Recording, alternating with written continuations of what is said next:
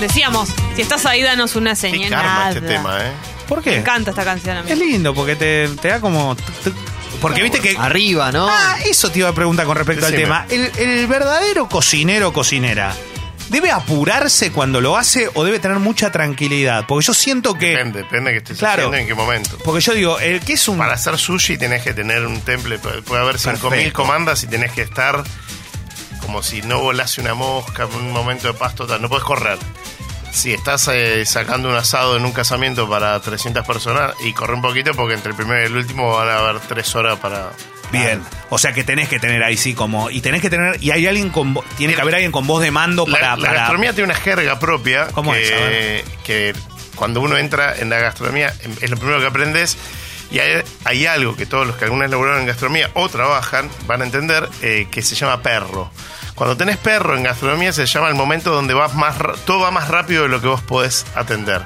Sí. Te puede pasar en la cocina, te puede pasar en el salón o hasta en la caja. Tener perro en caja cuando entran ocho cuentas juntas, una quiere pagar con tres tarjetas, otro paga con un billete de mil, un café, otro eh, quiere dividir la cuenta entre tres, pero con, separando los productos. Eso se llama perro. Y hay en alguna- la cocina, cuando Sí. te llega el perro, el buen cocinero lo sabe manejar muy bien. O Mm. sea, empieza a trabajar más rápido, pero sin descontrolarse, sin irse al carajo, porque cuando mordés banquina. Eh, ya no sabes qué salió, qué no salió, empezás a Bien. confundir comandas, no sabes qué está Hay pasando. códigos de cuando hay perro, por ejemplo, que se dice, no sé, entras en, es- en ese modo y ya se sabe entre los cocineros que esto se hace, esto Por no supuesto, se hace. se cambia el humor, se puede, si hay música se apaga la música, Bien. Ah. se deja de boludear, si entra un mozo a hacer un chiste, se le, se le explica de la mejor manera posible que tiene que ¿Cuál irse es el peor lado. perro? El peor perro es el perro que el que no esperas, el que un martes llegan 45 clientes juntos y todos Ah. quieren comer cosas completamente distintas. Ese es el peor porque es inmanejable, o sea, estás ahí o en un restaurante grande que llegan 300 clientes juntos y bueno, eh, te, te pones a llorar. bueno, Y eh, empiezan las quejas, ¿no? De, eh, claro. pero yo pedí ese 20 minutos, sí, 20 Claro. minutos vas a esperar exacto. hora y media. No, bueno, Pero bueno, a todos nos ha pasado. ¿no? ¿Qué tal? Mi nombre es Alfredo. ¿Le Sí. una pregunta? Estoy escuchando el programa Alfredo. de- hace rato que quiero ¿Sí? decirlo esto. ¿Qué? ¿Quién es el Tengo que una corneta. Tan, pero tan ridícula. No, pero si Díganle, la- por favor, a la gente no le gusta esa risa. Tipo, por favor, es un payaso. La Me parece que, me no, parece no, que vos no, tenés no. algo en contra de la alegría. Me parece. Alfredo, que vos Sí. estás en contra de la gente que le ríe de la vida, que disfruta del verano, que disfruta del amor, que disfruta de los afectos y de situaciones como esta. Como, juntar en una mesa. como dice mi abuela, cuando te estás riendo mucho, no te rías tanto que después vas a llorar. Eh, Ay, qué mala Muy onda. para arriba. Pero qué tan mala onda. Te lo juro. He, Bueno, cre- he crecido con vieja esa, de mierda. con esa ley. Con esa vieja de mierda. ¿La queremos? No, no, pero con esa ley, así. ¿De qué vamos a hablar?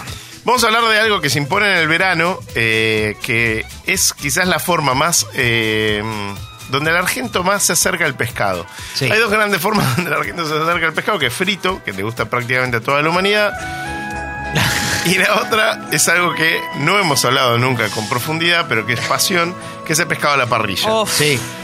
Cualquier argento que va a la costa no come pescado nunca y que odia porque siempre le dieron la merluza hecha al horno, seca, deprimente. Sí.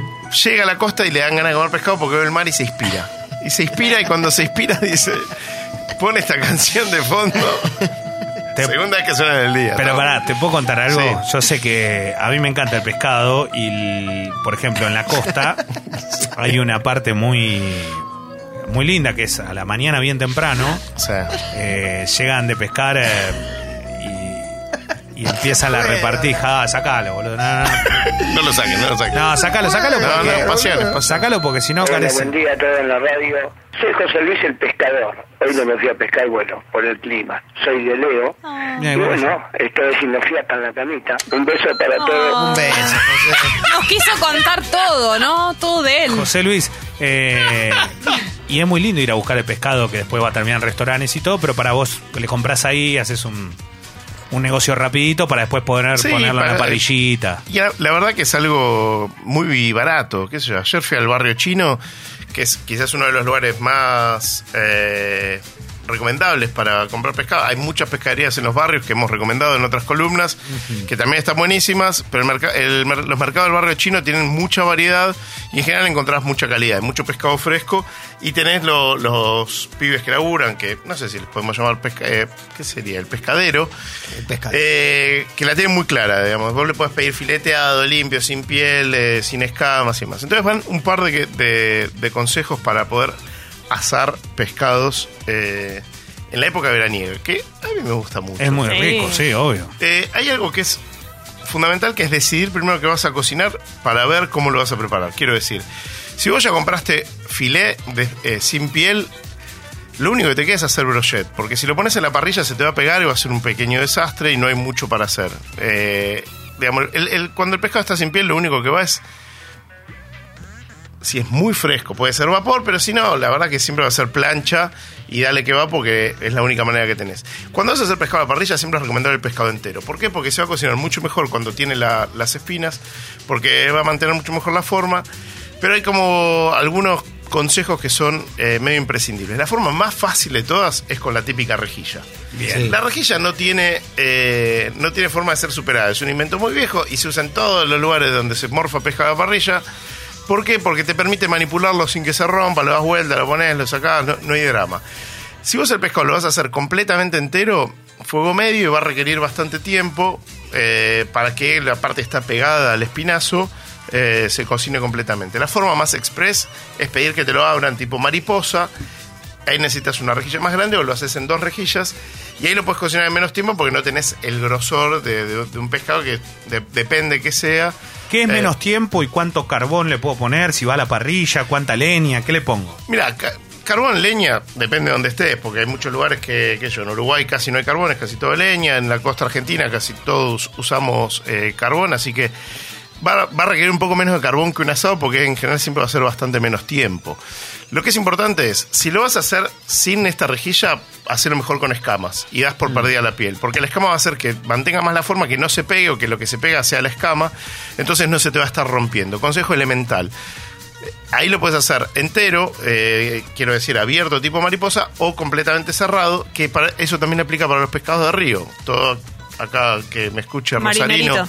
marineritos y demás, los pescados de río que son El pacú. pacú, boga, surubí, dorado, eh, sábalo, etcétera, etcétera, que es lo más barato del universo, funciona perfecto y se cocina siempre con escamas a la parrilla y la piel se por pérdida, porque también son pieles muy grasosas, no son tan ricas de comer, siempre va a saltar alguno ahora que me va a decir, no, pero la piel del dorado es la más rica del mundo.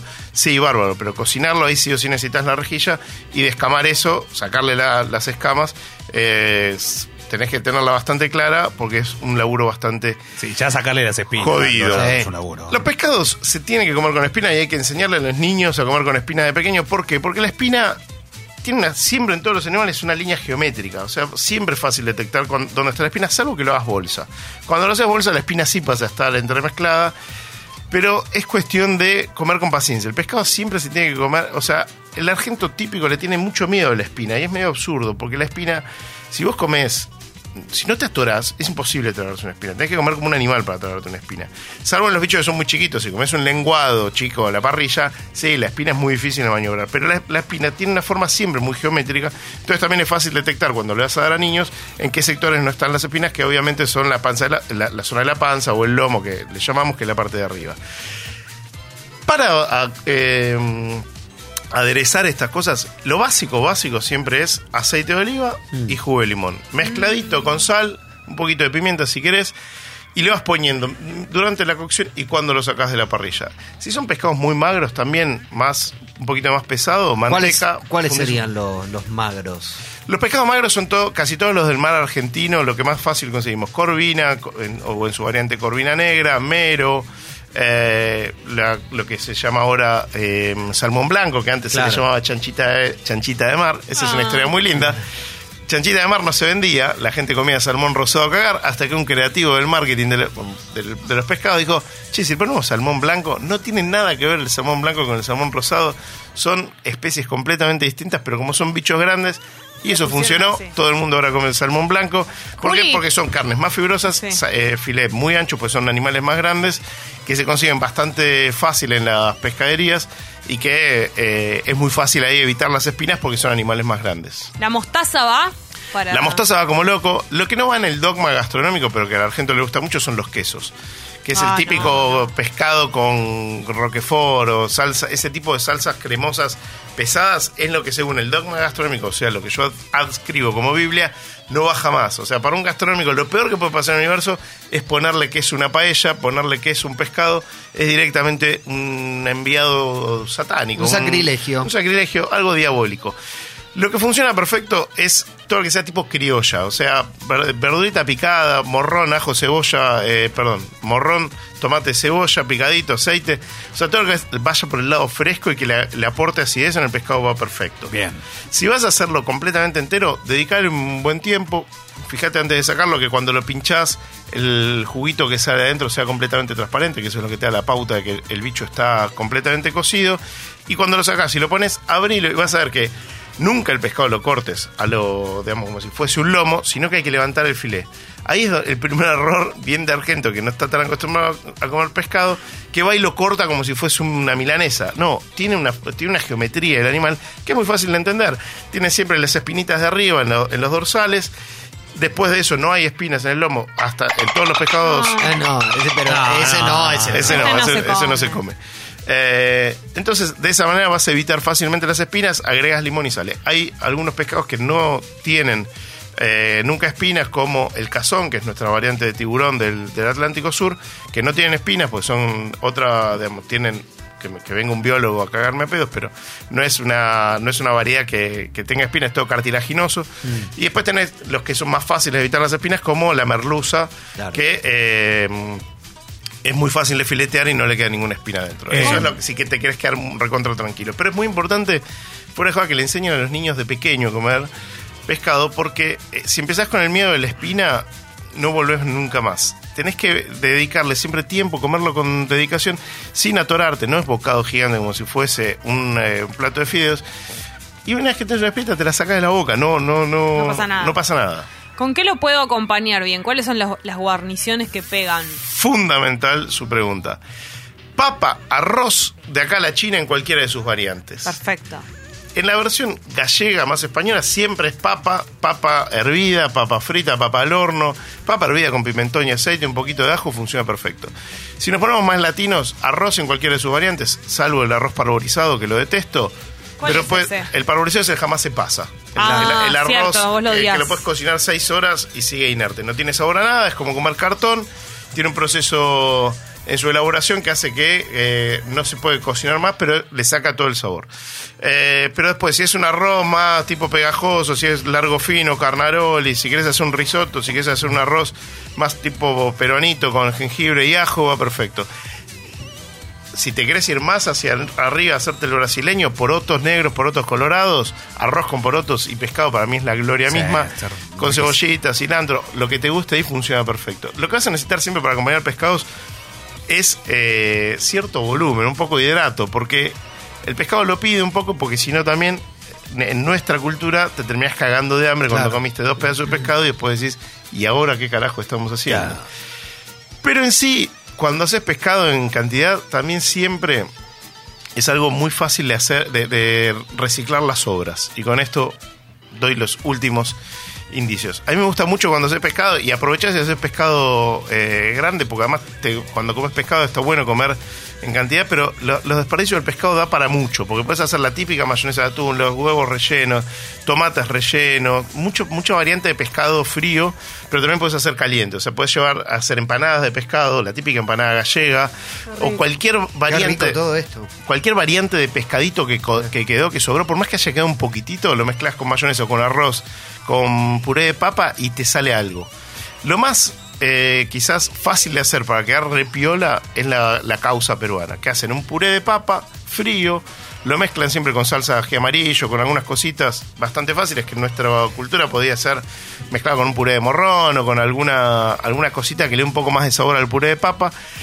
Lo haces compacto, frío eso, y arriba le pones una mayonesa del pescado que te haya quedado, como si fuese una lata de atún, pero lo mezclas eh, y le pones eso, cebollita picada, aceitunas o alcaparras, eh, morroncito picado, cualquier Como del bondi estilo de las bien. papas a la huancaína. Exactamente, cualquier bondi te deja bien Qué y eso como entrado, como, como picadita, es la gloria. Entonces siempre que vas a hacer pescado a la parrilla no hay sobra, no se tira nada, porque además una vez que está frío lo desmenuzas todo, separas las espinas y se come como un picadillo para hacer cualquier cosa. Empanada gallega, si te queda un montón, o tres bocaditos, tres canapé con un poco de mayo, aceite y nada más. Eh, Juli, eh, la gente pregunta también en la app de Congo. Y, No, no estoy para preguntas. Y Matt dice, ¿todos los pescados valen en la parrilla o hay alguno que queda mejor que otro?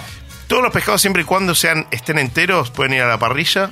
Eh, algunos son más trabajosos, como el lenguado, que se- son los pescados planos, que son esos que son bien, bien finitos y se cocinan mucho menos tiempo. Eh, y como les decía, si ya lo tenés sin piel, lo compraste así o te quedó así, lo mejor ahí quizás es la brochette, porque es lo que más te va a permitir que no se te desarme y se te haga bolsa en la parrilla, salvo que tengas una de estas rejillitas que decíamos que se consiguen en casi todos los bazares o muchas ferreterías, que te permite manipularlo fácilmente. Pero no hay ningún bicho que no vaya a la parrilla. ¿Cuánto rinde el pescado? Dice Nico. Somos cuatro adultos, ¿cuánto tengo que comprar? Y más o menos un kilo y medio. Un bicho un kilo y medio, porque el, el pescado tradicionalmente tiene casi un 40% de desperdicio. O sea, en un kilo y medio te van a quedar eh, 700, 800, 900 gramos de pescado, Bien. más o menos. Porque siempre si lo haces entero, te cabeza, cola, espinazo y demás. O sea que ahí vas a estar bastante bien para, para, para ese cálculo. Velcro dice, ¿el salmón blanco va para ceviche? Sí, por supuesto. Sí. No hay nada que no vaya para el ceviche. Lo importante para el ceviche es eh, que el pescado sea muy fresco. El, el más tradicional de todos es el lenguado, que si vas al barrio chino puedes pedir el filet limpio y te lo hacen en el momento, elegís el lenguado eh, y te lo filetean. La forma de elegir pescado, lo hemos dicho, pero está bien recordarlo, está en los ojos. Los ojos del pescado es lo que más te indica la frescura del bicho. Si te guiña el ojo, no. Si te guiña el ojo, cagaste. O sea, los ojos de- para que el pescado esté fresco tienen que estar eh, redondos, brillantes y eh, a la vista frescos. Cuando el ojo está hundido, seco, como si fuese que está, digamos, como una, como una bolsa de plástico hundida, ese bicho eh, viene o muy cagado a palos o tiene muchos días. La otra forma de fijarte, obviamente, es el olor y también, si no, las agallas, que es abrirle eh, atrás del- de la cabeza y te fijas que las agallas también estén frescas, que estén brillantes, que se vean... Eh, eh, fres- digamos, ¿Se entiende cuando digo se- Sí. que se vean frescas? O sea, que no esté reseca como si fuese un cartón pintado ahí adentro. Que no tenga color mate. Que no tenga color mate. ¿Qué recomiendo? No comprar pescado en los supermercados. En general, en los supermercados no suele haber buena calidad, no suelen ser tan frescos, no suele haber tanta rotación. Sí se puede comprar pescado congelado, es un viejo mito y una gran discusión. Yo durante muchos años decía, no, pescado congelado. La verdad que los pescados cuando se congelan bien y frescos, ¿cuál es el problema? Que antes los pescados se congelaban cuando ya no se vendían, cuando venía viejardo. Hoy en día se congela en el momento de la pesca y ese bicho eh, va a aguantar mucho mejor que un bicho que ya viene cagado a palos. ¿Por qué? Porque también se congeló bien rápido. No es lo mismo congelar un pescado en el cajón como se congelaba en los supermercados que cuando se congelan de a uno y eso lo descongelas y lo puedes ir usando. Los pescados que más van a aguantar el congelado son los que tienen más grasa porque la carne no se va a romper tan fácil. ¿Qué es lo que se rompe la carne? El agua. El agua cuando se congela dilata, cuando dilata rompe la fibra y tienes un pescado todo baboso. Eh, bueno, Eugenio dice, no me gusta el pescado. ¿Cuál es el mejor y la mejor manera para intentar amigarme con este mundo? Claro, eso es como, viste que hay gente que eh, Mira, o no le gusta o está un poquito y dice, che, ¿qué hago? Siempre es muy común en la Argentina la negación al pescado eh, y es una cosa muy absurda, es una de las cosas más ilógicas de nuestra cultura gastronómica porque tenemos una plataforma marítima alucinante, con una variedad y una calidad extraordinaria, que vienen a robarnos pescado, es un- una gran verdad, que vienen a robarnos pescado de España, de China, que todos los años siempre hay noticias que salen de, de- de este tipo de cosas. Entonces, la forma más fácil en general para acercarse al pescado está siempre en los fritos, en arrancar por las rabas, por digamos, lo que le gusta a la mayoría de, los argentinos, que al menos te empieza a amigar con el sabor. Pero después la parrilla es una gran forma, porque en la parrilla tenés el gustito ahumado y el gustito que te da la parrilla, pero ahí no hay tanto un tipo de pescado. O sea, no es que eh, la corvina más que el besugo. Sí que en algunas regiones, por ejemplo, donde hay mucha cultura de pescado de río, la gente está muy amigada con ese tipo de sabores. Son pescados mucho más grasos, que no tienen quizás tanto olor a mar. Lo, lo más difícil ahí son las sardinas, por ejemplo, que siempre son olorosas. La sardina, por más que sea fresca, tiene un olor más fuerte que una corvina o, o cualquier otro bicho. Pero la verdad que después está en, en ir acercándose y ir haciéndose amigo. La parrilla es una gran manera y los fritos también. Uf, qué locura. Eh, hola. Tengo un hambre. Mira dónde estás trabajando. Echaron por tu pelotudo, por, No. No. por tarado. Jamás te sentaste en el cordón de la vereda a comer una papa hecha Terrible. al carbón. No, pero, No, pero ¿por Juli. qué tan agresivo? Pero- Te hago una Te iba, pregunta. te iba a marcar este como el mejor pescado para comer en la sartén con Ay, qué rico. sal y limón. Esto es muy común en donde ahora está Clemente. Sí. En esa zona de Brasil, pero Sí, tanto la hacer- taíña hacer como lo- la salema es los muy rico. más chicos, hechos así a la sartén, plancha, enteritos, vuelta y vuelta, ir, de- ir comiéndolo despacito en la, en la mesa, sacándole las espinas, es, Eso, para eso- mí es un momento en la Para vida. mí también, para mí es una delicia. O sea, realmente, por eso que decía recién que arranque y arranca con esas cosas, arranca con algo bien simple que te va a gustar. Y no le tengas miedo a las espinas, o sea, No, no. comé tranquilo. no- Dos cosas. Una, no seas en las vacaciones vi rabas que eran que cuando alguien las mordía después se hacía como un hilo. ¿Eso está bien? Eh, muchas veces eso, eso se debe a que están como hervidas, que muchas veces vienen como ya un ablandada. chicle. Como un chicle que no, no está, o sea, no es que te va a hacer mal, pero no está bueno. La raba para que... La mejor raba es la que se hace con el bicho fresco y que no está hervido o precocinado. Tal Lo cual. que sí puedes hacer es lavarlas con agua caliente, ya toman forma. Hemos hecho algunas columnas de Sí. rabas, puedo hacer la semana que viene, porque es un capítulo aparte. La raba Claro, es, es- sin es duda otra pasión- ciencia. pasión Otra cosa nacional, que sí. comí por primera vez en mi vida y me encantó es buñuelos de algas. Espectacular. Allá es muy común Sí. comer. Y es lo más barato del universo. Claro. Sí, sí, Pero ¿cómo, espectacular. está, ¿cómo se hace eso? Como un buñuelo. La base de buñuelo es. Para todo igual. Una de las columnas más escuchadas de de- del año pasado es buñuelo. Base harina, huevo, como si fuese una, una masa de panqueque.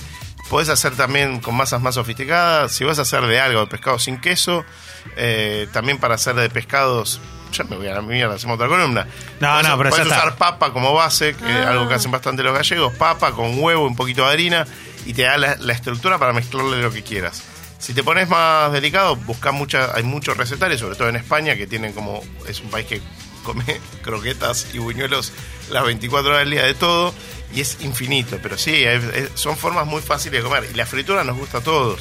Freír algo, tirar, ponerle un poco de Basta, basta, basta. cariño y tirarlo en una freidora es la forma que más Ah, se acerca a que todos puedan comer. Che, bueno, cerramos. Sí, a ver, económico. dame un audio más. Tengo unas rodajas de surubí en el freezer. Perfecto. ¿Cómo me conviene hacerlas? Mira, la rodaja de surubí es espectacular, que también se le llama posta, porque tiene como un espesor de bife. El surubí es un bicho grande, entonces se presta bien para eso. Muy grande. Es muy fácil detectarle las espinas, así que no tenés drama. Eh, lo ideal sería descongelarlas en el mismo día que las vas a hacer. Si querés ponerle un poquito de harina por afuera, pero tampoco es necesario, y hacerlas como un bife chorizo a la parrilla. O sea, fuego medio, le pones jugo de limón y aceite para que no se pegue. Cuando ves que está, la levantás con una espátula, la das vuelta y sos Francis Malman eh, en su mejor momento. Es muy, muy fácil de hacer el pescado cuando está cortado así en postas y funciona a perfección. Si te da un poco de miedo, la parrilla eh, es- no es eh, bárbara, hacer así no a la plancha o sartén y funciona perfecto. Sí, descongelalo antes y sí, ahí si quieres tirarle un poco de magia de una criollita, un morroncito, un poquito de picante, un ajito picado que no se te queme. Gracias, Julián. Eh, ha sido una columna. Quiero decir una cosa. No, no. Habla Rubén que te. No te aguanto ¿cuántas más. Este año no te quiero volver a ver. Es la última vez que venís a mi columna. No, pero tranquilo. En el me importa, 2020 ¿eh? no vas a estar acá. Está claro, hoy fue tu última vez acá. Nunca más te quiero ver. Perdón, quiero decir que esto, esto que acaba de. Milanesa de surubí, qué rico. No, no. Bueno, el surubí, estás hablando con un correntino. El surubí es parte de. Parte de su ADN. Quiero, contarte algo. de surubí. Una vez traje en, en un avión dos surubí lleno de papel, sí, lleno de papel de diario. Sí, y bueno, te lo cuento, lo confieso, sí. Cuenta como Sí, abigeato. con- contalo como quiera. Lo que sí, sí. en la, pa- la parrilla estaba, pero eran enteros, ¿eh? O sea, eran Eso es- bichos hacer grandes. hacer ¿Y dónde los traías, Leo? En la cola del avión. Eh, pero mi corriente natal me tenía que homenajear de esa forma y quiere decir que nada, eso y el mejor empedrado de todo está eh, el mejor empedrado, el mejor dorado de todo está empedrado para mí. Bueno, eh, para, quiero, quiero decir algo. Si estás escuchando esto y no estás en vivo ahora con nosotros, lo estás escuchando en Spotify. Sí. Esta, como todas las columnas, en Sexy People Podcast podés suscribirte a Congo, te decimos siempre, es de 150 pesos por mes. Congo.fm si te gusta. El que habló de Julián Díaz. ¿Quién es Julián Díaz? Te lo cuento así rapidito. Maneja el 878, el mejor bar de Buenos Aires. Los Galgos, bar notable que de la mano de él hoy es un orgullo para toda la. Argentina. Locura. Tiene el Bermuda Fuerza, que el otro día New York Times salió un lugar increíble que nadie puede perderse. como mi logro, pero no lo tiré. ¿viste? Y no lo tiraste, es verdad. La humildad, la humildad de los grandes. o sea, pusiste toda la plata en New York Times y no lo Eh, tiraste. eh, no lo tiré. Bueno, quiero decir esto, lo cuento yo, pues Julián no lo contó, pero New York Times eh, figuró en lugares imperdibles para conocer en una visita de 36 horas, ¿era? En Sí, Buenos, Buenos Aires. Aires. un raid. La leí, por eso. Eh, y uno de los lugares, obviamente, bandera, es el Bermuda Fuerza. Perdón, el, que el, lu- el Ta- lugar que eligió Scarlett. También, también, que se llevó un bermucito para, para su comida. No, una cosa. Y, Ay, y no solo eso, sino que va por otro proyecto y otro emprendimiento más, que es la recuperación, la restauración de un bar histórico muy lindo, zona de abasto, Zona de Abasto. como el bar Roma. Tranquilo, Flama. si no te gusta ese currículum, tengo otro para darte. Gracias, Julián.